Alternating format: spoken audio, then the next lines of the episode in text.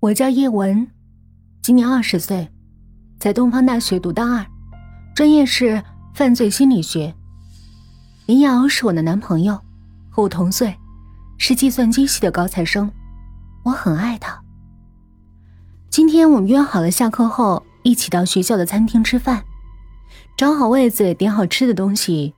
林瑶还没来，我就一边看报纸一边等他。忽然看到这样一则新闻。一个建筑队要在怡然公园草堂附近修建一个新的凉亭，建筑队的工人居然在草堂边挖出一具女尸。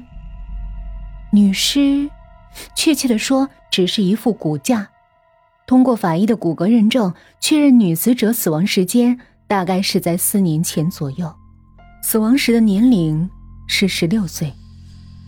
市公安局希望四年前如果有家人失踪的家庭可以来认尸，帮助警方尽快确定死者身份。看过之后，我不禁感叹生命的无常。这时，忽然有人从背后拍了我的肩膀，我吓了一跳，一看是林瑶，吓死我了！我抗议道：“看什么看的这么投入啊？”林瑶笑眯眯的问我：“我十六岁的女孩，被人杀了，死了四年才被发现。”我随手把报纸递给了瑶，瑶接过报纸，认真的看了起来，看了好久，一句话也没说。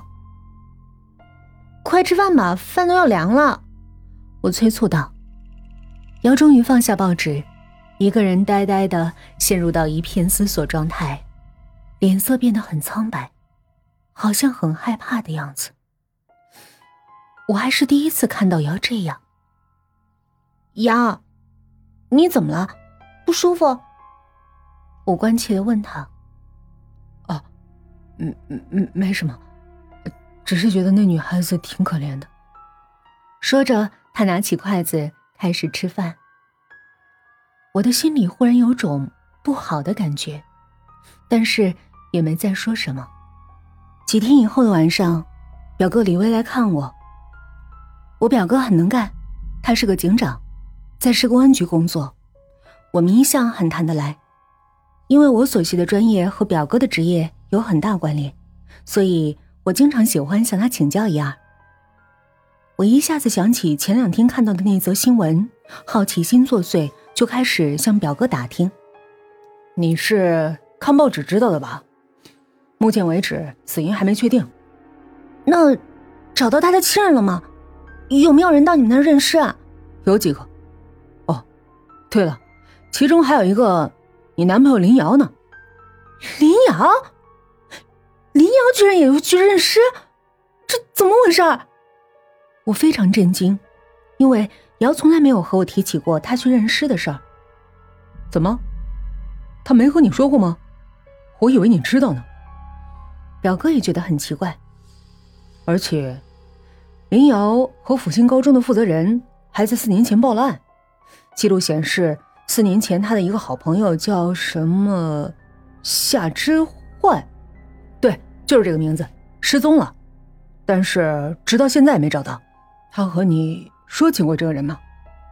表哥问我。没有，瑶从来没和我说过。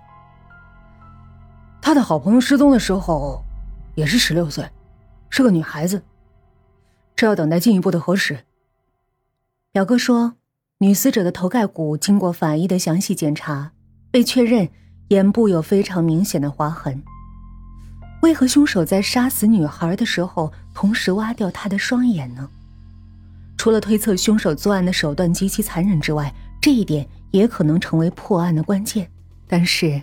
女死者的真正死因还无法查明，让我不解的只是瑶为何要对我隐瞒这件事儿。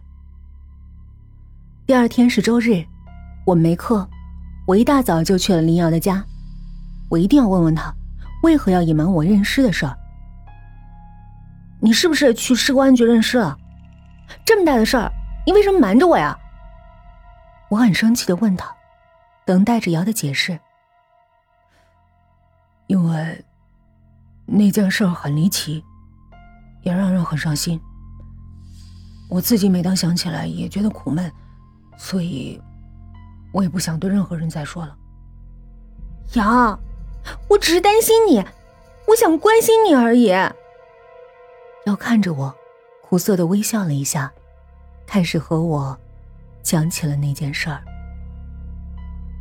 他说，他和知焕是在四年之前一起参加夏令营的时候认识的，他们俩的学校是友好学校。虽然在不同的城市，但是每年暑假都有两个学校的联谊活动。那年正好是知焕学校的代表团到林瑶他们学校参观。他是个孤儿，在孤儿院长大，在活动中他们很谈得来，就成了好朋友。有一次，林瑶约知焕去他们家的旧居玩，玩到一半，他们在门口发现了一封信，信封上写着“夏之焕亲戚”。那时，学校离林瑶家很近，他们还以为是哪个同学搞恶作剧，但是没想到知焕看了信之后就说要出去一会儿。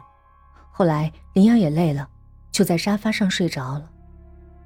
等到很晚的时候都没见知焕回来，从那之后就再也没回来。他神秘的失踪了。直到最近看了那张报纸，林瑶才怀疑。